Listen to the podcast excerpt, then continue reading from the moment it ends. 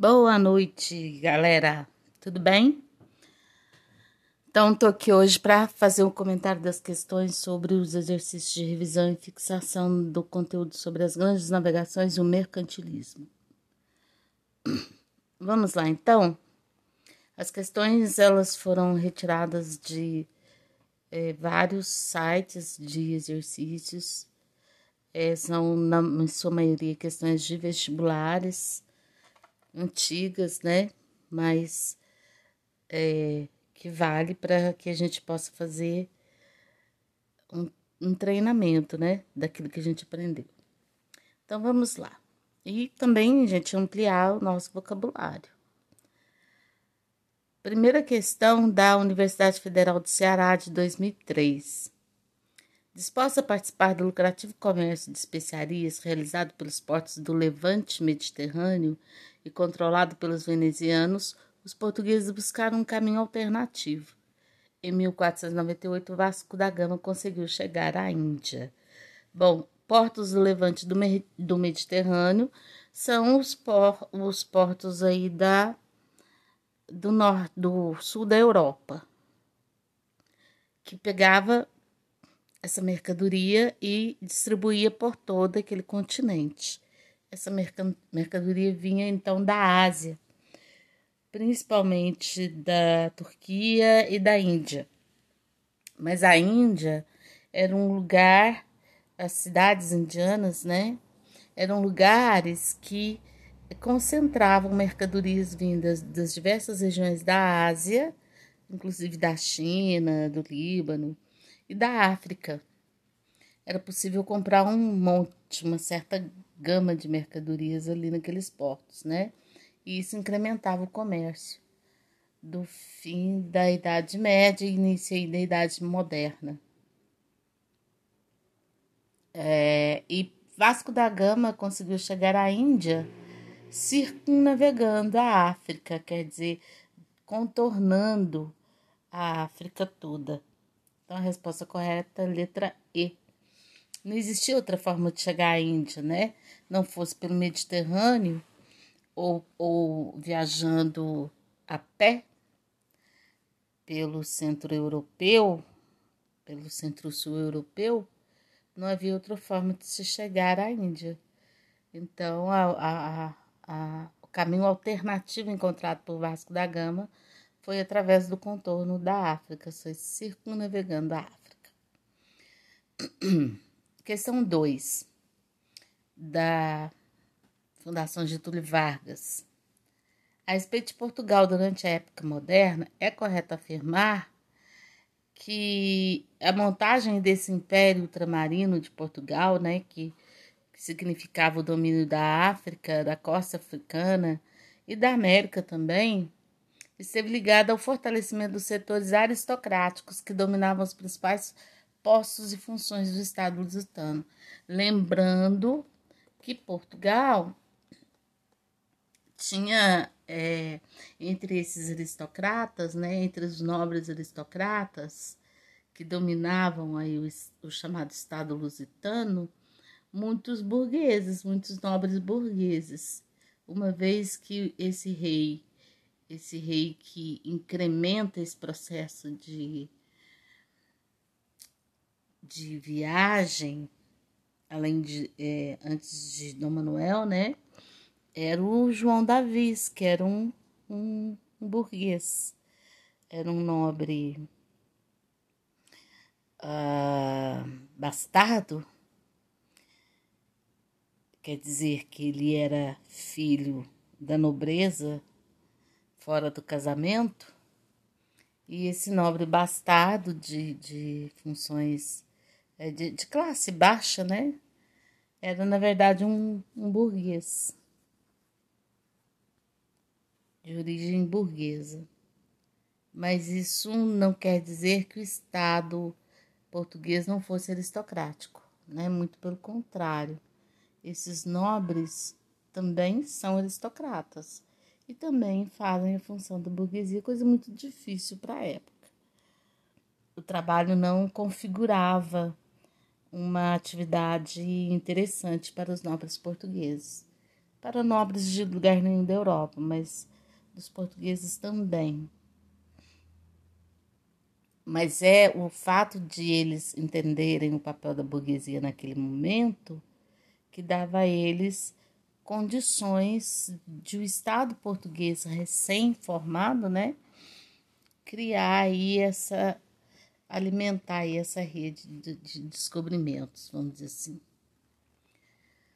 A questão 3 diz o seguinte: o texto abaixo reproduz parte de um diálogo entre dois personagens de um romance.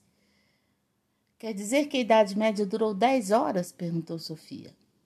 Bom, se cada hora valer 100 anos, então sua conta está certa. Podemos imaginar que Jesus nasceu à meia-noite, que Paulo saiu em peregrinação missionária pouco antes da meia-noite e meia e morreu 15 minutos depois. Em Roma, em Roma, até às três da manhã, a fé cristã foi mais ou menos proibida. Até às dez horas, as escolas dos mosteiros detiveram o monopólio da educação entre, da educação. Entre 10 e 11 horas são fundadas as primeiras universidades. Isso foi uma adaptação do livro de Jostein Gardner, Gardner chamado Mundo de Sofia, um romance muito legal, inclusive um romance é, juvenil muito legal para jovem é, entender filosofia. Então, ele é chamado de Mundo de Sofia, romance da história da filosofia. Muito bem. É... O ano de 476 depois de Cristo, época da queda do Império Romano do Ocidente, tem sido usado como marco para o início da Idade Média de acordo com a escala de tempo apresentada no texto, que considera como ponto de partida o início da era cristã, pode-se afirmar que as grandes navegações tiveram início por volta das 15 horas, ou seja, 3 horas da tarde, levando em consideração que cada hora equivale a 100 anos, né? E aí eu tenho meia-noite, é, uma da manhã, duas, três, quatro, cinco, 6, 7, 8, 9, 10. Eu já tenho aí as 10 horas do ano mil, né? Se eu considerar que é no século 14, 15 mais ou menos, a, as grandes navegações tiveram início por volta das 15 horas, né? 10, 11, 12, 13, 14, 15, cinco séculos depois do ano mil, né? Portanto, século 15. Bom, a próxima questão, que é a questão 4, diz o seguinte: A cristianização compulsiva se seguiu tempos depois a partir da dinastia dos Bourbons, a castelhanização compulsiva.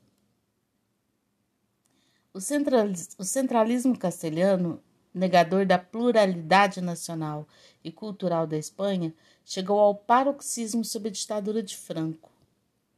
E isso foi do livro do Eduardo Galeano, chamado A Descoberta da América que ainda não houve. Bom, tendo em esse texto, considere as quatro afirmações seguintes. Então, o texto dizendo que a, a cristianização compulsiva veio logo depois da castelhanização compulsiva. Então, nós estamos falando aí da formação do Estado espanhol, que ocorre a partir do casamento dos reis de Castela, de, de Isabel de Castela e Fernando de Aragão os chamados reis católicos. Daí a cristianização compulsiva. É a partir deles que essa cristianização assume toda a Espanha. E que esse Estado espanhol ele nega a pluralidade nacional da própria Espanha. Quer dizer, a variedade de povos e línguas que se falava na própria Espanha é um processo de centralização é, violento do ponto de vista cultural, certo? Aí nós temos as seguintes afirmações. O autor refere-se ao período da imposição do cristianismo na Espanha e suas colônias com os tribunais da Inquisição nos séculos XV e XVI. Exatamente, está se referindo a essa questão da imposição do cristianismo. E tudo que não é cristão é considerado pagão, criminoso e pecador. Lembrando que é, o casamento de Isabel de Castelli e, e, Fernando de Aragão, ele é marco da construção do Estado espanhol. É, o Estado espanhol nasce a partir da união desses, desses dois monarcas. E a partir daí vem a descoberta da América. E lembrando que isso também está acontecendo no mesmo momento da reforma protestante, no mesmo momento da crise, né? Ali em Roma, na Alemanha, do surgimento de Lutero na Alemanha. Então, o cristianismo católico, principalmente, ele, ele corre risco. Daí o Tribunal da Inquisição ser muito forte na Espanha, uma vez que esses reis são católicos. Então, gera essa chamada cristianização compulsiva. Questão, portanto, está correta. A afirmação, né? Um está correta. O autor refere-se à unificação espanhola comandada por castelhanos, a partir da aliança entre Isabel de Castela e Fernando de Aragão. Então, acabamos de falar isso, né? Que essa, esse casamento ele é o marco da fundação do Estado espanhol. O autor refere-se às lutas por independência por parte de catalães, andaluzes, bascos e galegos. Não, ele poderia até se referir sobre isso, mas essa luta por independência ela vai começar um pouco mais tarde. Nesse momento as pessoas ainda estão aparvalhadas, até por causa da própria Inquisição. Aliás, uma dica: 1492, A Descoberta da América, um filme bastante interessante para se entender isso. E, e uma das cenas é, iniciais do filme é justamente uma cena de enforcamento, mostrando o poder da Inquisição nesse Estado espanhol recém-formado. A afirmação 4 diz o seguinte: o autor refere-se ao centralismo do Estado ditatorial de Franco no final do século XIX. Bom, o Estado ditatorial de Franco ele é aí de meados do século XX, na década de 70 do século XX. Ah, desculpa, é na década de 30 do século XX. O, a ditadura de Franco ela é concomitante a, ao surgimento do nazifascismo. É, portanto, estão corretas as afirmações 1 e 2. É, por que, que a gente não vai considerar, embora ele, cite uh, o, o paroxismo da ditadura de Franco, a gente não vai considerar isso porque não é disso que ele está falando, né? Ele está dizendo que chegou, que o centralismo negador da pluralidade nacional e cultural da Espanha chegou ao paroxismo sobre a ditadura de Franco, quer dizer, chegou ao, ao, ao ápice, né, sobre a ditadura de Franco, onde nada era possível. Mas ele começa lá em Isabel de Castela, por isso ele cita Franco na questão. Ok? Questão 5. Para compreender a expansão marítima dos séculos XV e XVI, é necessário considerar a importância da cartografia. Sobre o tema, é correto afirmar que os cartógrafos representaram um mundo valendo de conhecimentos acumulados e transmitidos por meio da filosofia, da astronomia e da experiência concreta. Então, eles, eles constroem um mundo novo, é, um mapa, um novo mapa mundi, a partir dos conhecimentos acumulados a gente nunca pode negar os conhecimentos acumulados e aliando isso à experiência concreta deles de navegação. E isso faz com que o, o, o mundo seja redesenhado por esses cartógrafos.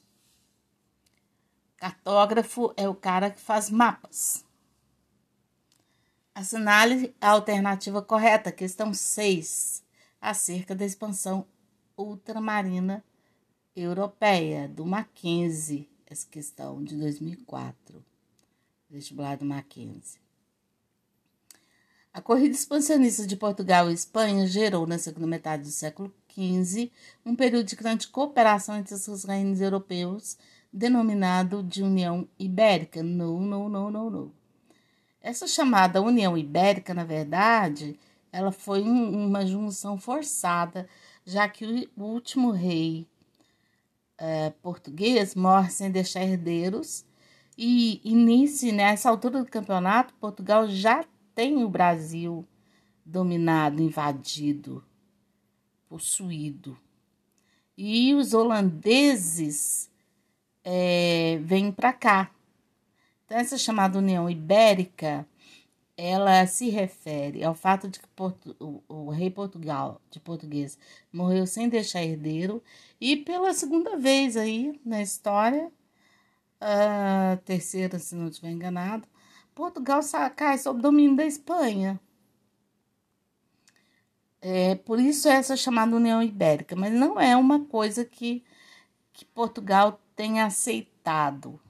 Ocorre a União Ibérica, porque, como não tem herdeiro e esses reinos são irmãos, todos, toda a família real portuguesa é parente da família real espanhola.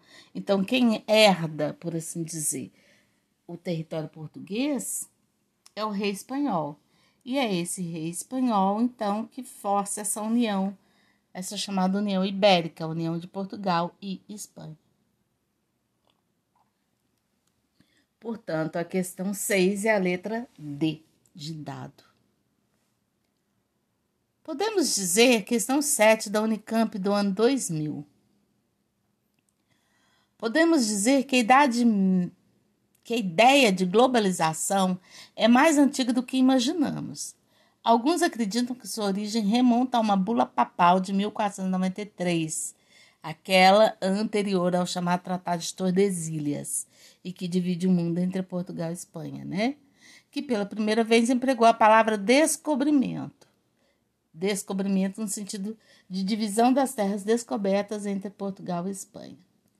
Por esse documento, a Europa adquiriu o direito de converter à sua religião os povos do mundo e se apropriar das terras por ela descobertas.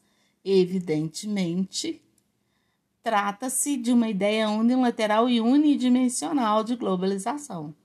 Foram desconsideradas, quando não aniquiladas, as diferenças culturais e sociais. Né, deputado do Eduardo Subretz, o mundo todo é um Bom, letra A. Quais os pa países europeus que desencadearam essa globalização? Sem sombra de dúvidas, Portugal e Espanha, que foram os primeiros países a sair para o mar em busca dessa, desse novo caminho marítimo aí para as Índias. É, esse, isso não se pode negar, que eles estavam procurando um caminho marítimo para as Índias, mas também não se pode negar todo o interesse dos reis ibéricos, né, tanto portugueses quanto espanhóis, em é, agregar valores à sua própria terra, em aumentar o alcance do seu próprio estado para além dos muritos europeus. Letra B. Por que o autor considera unilateral essa globalização? Ora, bolas. É unilateral porque a gente está falando da dominação de Portugal e Espanha do restante do mundo. E a gente até pode citar também França e Inglaterra que vieram depois, Holanda que veio depois, né? Mas essa globalização quer dizer a, a circulação global das mercadorias do mundo, ela ela só ocorre por causa da tenacidade de espanhóis e portugueses que dominam e invadem terras com violência. Por isso fala-se de que essa ideia de, de globalização começou lá, no século XV. De acordo com o enunciado, qual o significado de descobrimento para os europeus e porque hoje eles são contestados. Bom, é, para os europeus, esse descobrimento significa que eles acharam uma terra perdida, né? E desconsideraram o fato de que essa terra já tinha um dono e anexaram essa terra ao seu próprio estado.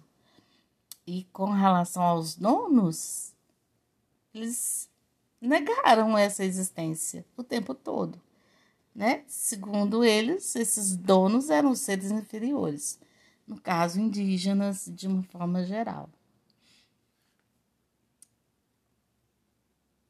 E isso é contestado porque é, não se trata só de uma descoberta, mas se trata também da invasão desses territórios.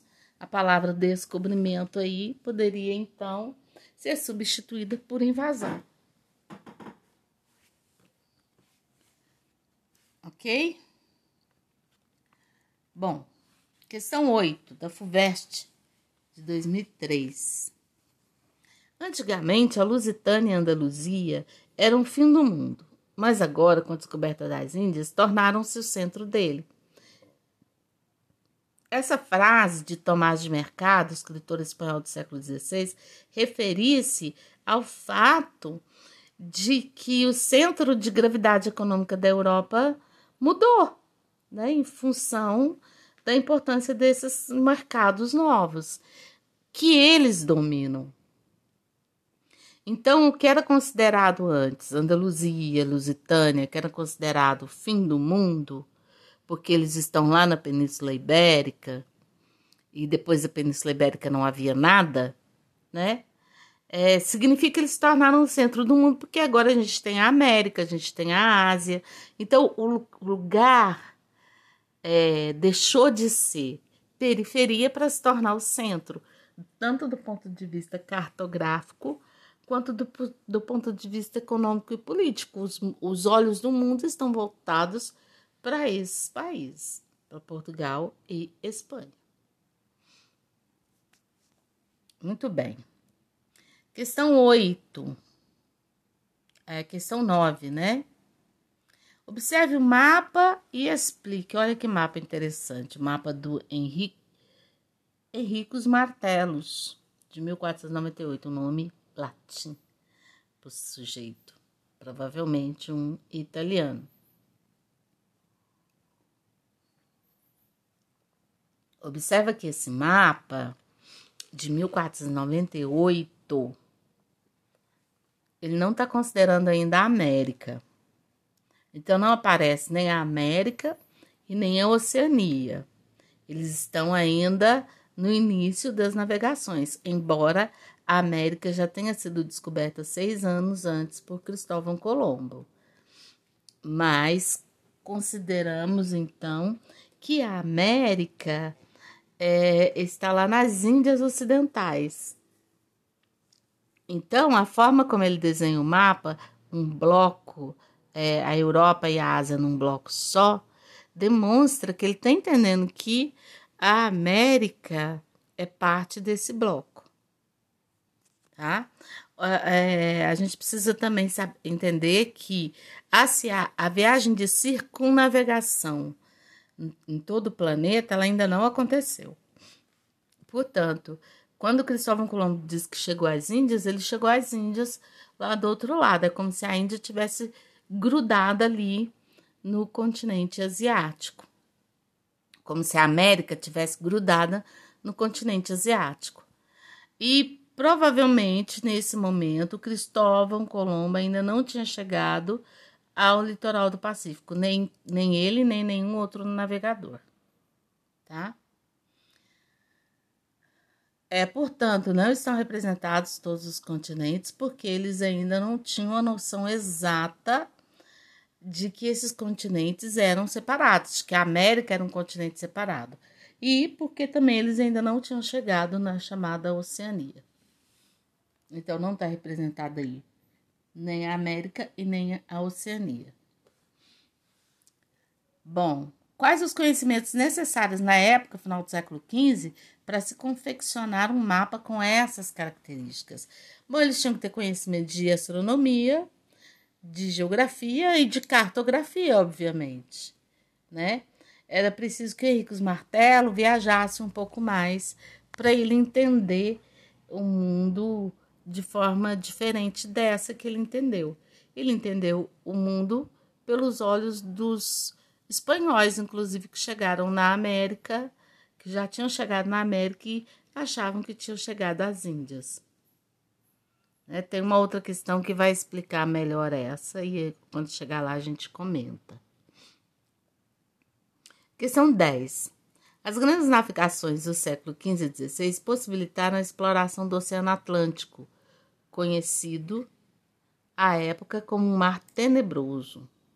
Como resultado, um novo movimento penetrava nesse mundo de universos separados, dando início a um processo que foi considerado por alguns historiadores uma primeira globalização, e no qual coube aos portugueses e aos espanhóis um papel de vanguarda. Olha, já está respondendo aquela questão lá de cima, né? Apresente o motivo que levou os historiadores a considerarem as grandes navegações uma primeira globalização. Uh, o fato de que, uh, do ponto de vista econômico, as mercadorias passaram a circular no mundo todo. Mercadorias da África, da América, da Europa, da Ásia, passaram a circular durante, pelo mundo todo, né? Eles tiravam da África, traziam para a América, tiravam da América, levavam para a África, para a Europa, para a Ásia, enfim. É, do ponto de vista econômico, as mercadorias passaram a circular no mundo todo. Do ponto de vista político, a Europa passa a dominar esse novo mundo que ela alega ter descoberto. A Europa no papel de Espanha e de Portugal, e mais tarde da França e da Inglaterra. E do ponto de vista é, social, a gente não pode também negar o fato de que as pessoas compõem esse, esse passeio, vamos dizer assim, transatlântico, né? Os, os africanos que vieram escravizados de África para a América e para outros lugares, é, o fato do, dos próprios europeus virem para a América, irem para a Ásia, irem para a África, é um movimento social, político aí, que pode, a gente pode chamar de globalização. E por último, e não menos importante que todas as outras, está a questão da cristianização do mundo, né? Para onde ia um navio, ia também um padre. E esse padre passou a converter as pessoas.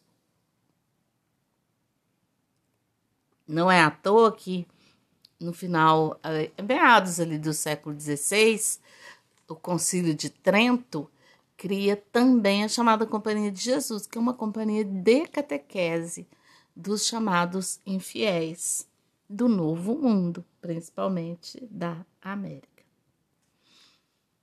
Ok? Aponte dois fatores que contribuíram para o pioneirismo de Portugal e Espanha nas grandes navegações. Bom, o apoio da burguesia foi decisivo, a burguesia que emprestou dinheiro, a burguesia que pagou né, esse processo das navegações, a formação do Estado Nacional, tanto português quanto espanhol, o fato de esses estados já estarem prontos e poder carregar uma bandeira é importantíssimo nesse processo. É... É, o apoio né, da Igreja Católica, tanto para Portugal quanto para a Espanha, no processo de navegações, os conhecimentos cartográficos e astronômicos desenvolvidos pela Escola de Sagres, em Portugal, e que, claro, todo conhecimento, né, gente, é circular, que circula, que passa a circular entre as, as, os intelectuais e os navegadores da época, por que não dizer? Conhecimento sobre barcos, sobre navegação, sobre superar obstáculos da navegação. Isso é importantíssimo para que esses países sejam pioneiros no processo de,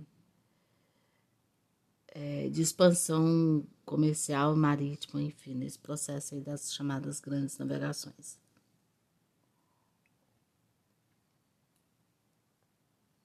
Questão 11.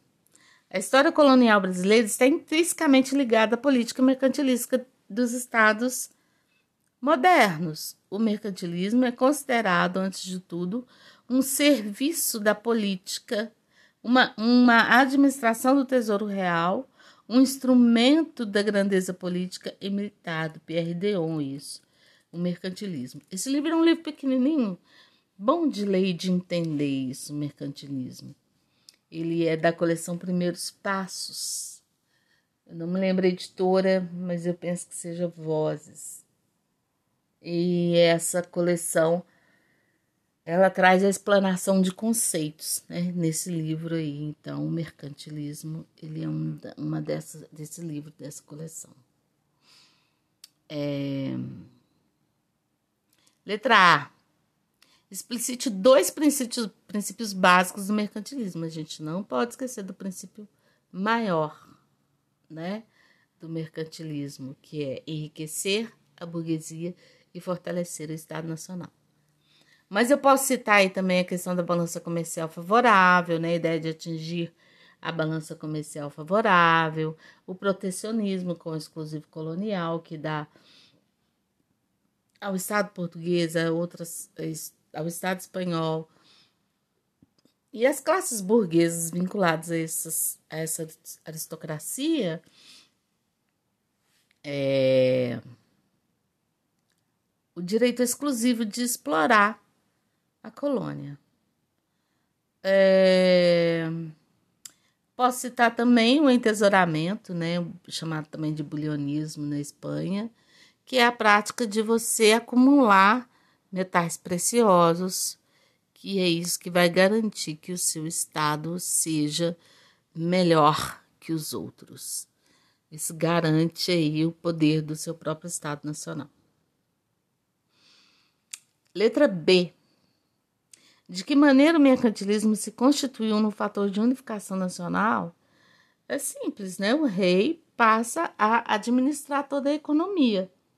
E se ele passa a administrar toda a economia, ele vai, é, antes de mais nada, é, reforçar a ideia do Estado como um todo.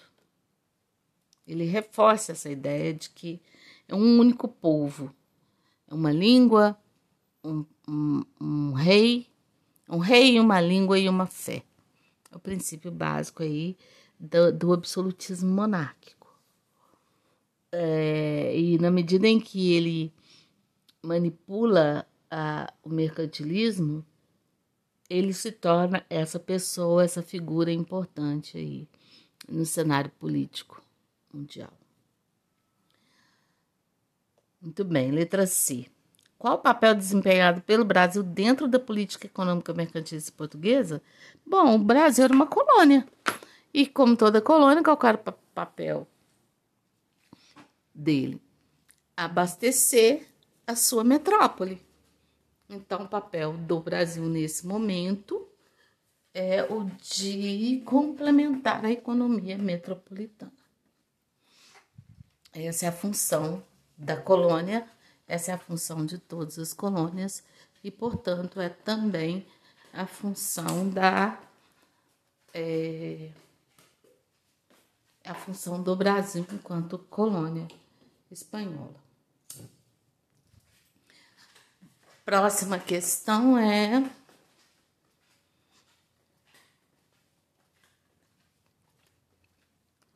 a questão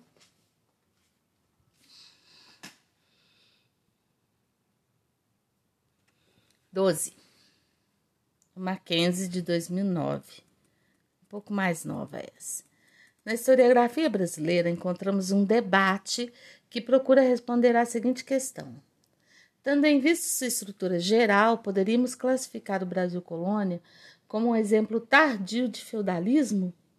Analisando a estrutura colonial brasileira, podemos refutar a hipótese de Brasil feudal, considerando que a produção colonial, embora agrícola, visava o abastecimento do mercado externo, obedecendo à lógica do capitalismo comercial, né?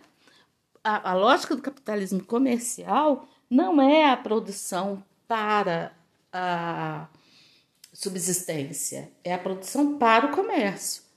Dane-se a ideia de que a colônia precisa sobreviver. Dane-se a ideia de que a colônia precisa crescer ou se desenvolver. Papel da colônia é o de abastecer a sua metrópole e, portanto, o papel da colônia é o de complementar a economia metropolitana, sem dúvida nenhuma. Espero que vocês estejam entendendo o que eu estou tentando dizer. Ah, nós vamos agora para a questão 13. Vamos lá. Questão 13 diz o seguinte. Bom, a resposta à questão 12, letra A, né, gente? Nos séculos XVI e XVII, prevaleceram na Europa Ocidental sistemas de organização do poder genericamente denominados por antigo regime. Assinale a alternativa que apresenta um conjunto de elementos inexistentes no antigo regime. O Taylorismo, por que, que o Taylorismo é um conjunto de elementos? elementos interessantes. Porque o Taylorismo ele já é um fenômeno do capitalismo consolidado já. É típico do século XIX, do final do século XIX para o final do século XX, que traz aí a ideia de divisão do trabalho, de divisão social do trabalho, onde eu tenho aí uma hierarquia burguesa já. O chefe e o controlador de toda a linha de produção. O Taylorismo é um conceito que vai nascer e vai se firmar aí nos, nos países é, anglo-saxões, principalmente nos Estados Unidos. A ideia de complementação, você tem aí início do Fordismo, que é a produção em série, a produção da máquina em série. O Fordismo traz a linha de montagem, aquele negócio, né? De, de cada um faz uma parte e, e, não pode dormir no trabalho, você não pode é, ser lento, porque você está sob o ritmo da máquina. No caso do Taylorismo, ele traz isso para a esfera pessoal. Aí ele traz a figura do chefe, do gerente, que é quem administra essa, essa, esse pessoal no processo produtivo. Então, do mesmo jeito que eu tenho o Fordismo, que é a máquina dando o ritmo da produção, eu tenho o Taylorismo, que é a presença do chefe garantindo que a produção não vai parar porque o cara quer ir ao banheiro, porque o cara precisa descansar, porque o cara precisa conversar. Isso é típico do, do capitalismo já consolidado. Todo o restante aí a gente pode considerar um elemento, elementos do chamado antigo regime. O absolutismo, a ideia do rei com poder total, o mercantilismo, que é a política nacional desses estados nacionais, que é a política econômica desses estados nacionais, o sistema colonial, que é parte do, do mercantilismo, né? E a sociedade estamental, porque ela ainda é estamental, ainda é uma sociedade de classes do tipo piramidal, onde o rei está lá e controla tudo. Certo? Vamos agora então para a questão 14. Então, a resposta à questão 13, letra B, Taylorismo. Fundamental para a estruturação do sistema colonial português na Idade Moderna, o chamado exclusivo colonial visava, sobretudo, reservar a grupos ou companhias privilegiadas, ou mesmo ao Estado, o comércio externo das colônias.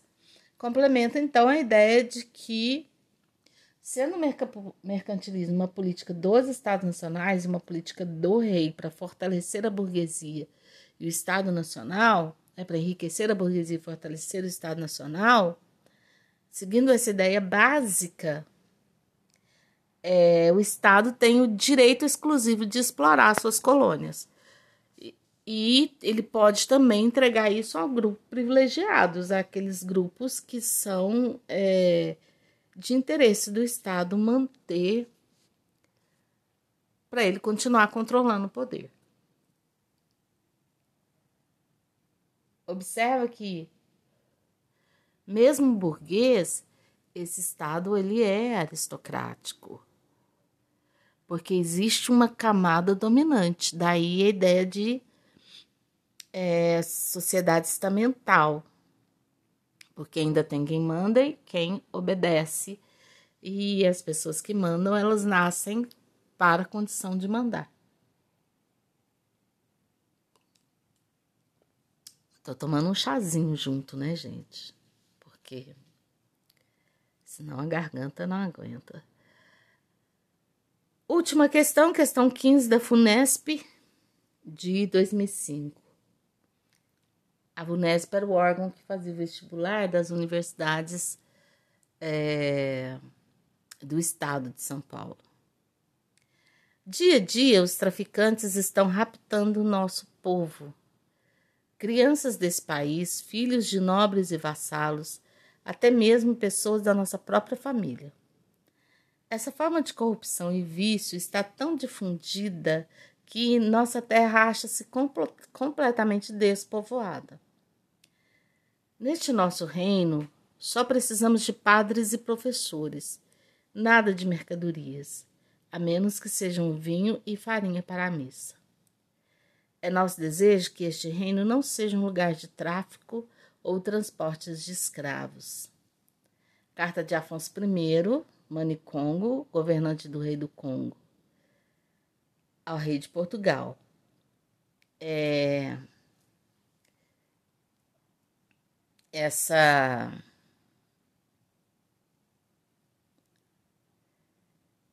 esse texto é, do livro O Fantasma do Rei Leopoldo, ele é interessante porque ele traz no processo de colonização do Congo a figura desse dessa pessoa aí, desse rei chamado de Manicongo. É, esse rei entendeu tardiamente que a relação com Portugal era uma relação unilateral, uma, uma relação que só beneficiava os portugueses. E ele, ele escreve uma carta então para o rei Afonso, meio que rompendo com Portugal. Rompendo com a relação que ele tinha com Portugal. Um pouco tarde, né, nós comentamos já que há uma sedução no processo de colonização de alguns territórios africanos. E essa, essa sedução envolveu aí o rei Afonso I, que entendeu que Portugal não queria com ele nenhuma relação de comércio que fosse boa para eles, né? Muito pelo contrário era ruim, porque os traficantes estavam raptando as crianças daquele país, não só as crianças, né? Mas todo jovem capaz de produzir para Portugal. As esperanças do Manicongo foram frustradas, pois a presença portuguesa na África no século XVI estava subordinada aos princípios do mercantilismo, aos princípios mercantilistas, né? Letra C. E sendo subordinada aos princípios mercantilistas, Portugal estava lá para enriquecer a burguesia e fortalecer o Estado Nacional Português, ou seja, para ganhar dinheiro, para se tornar um Estado rico. Então, os interesses de Portugal naquele lugar eram interesses puramente econômicos, lucrativos. Era isso que Portugal queria. E é isso, pessoal. Missão dada, missão cumprida. Um beijo.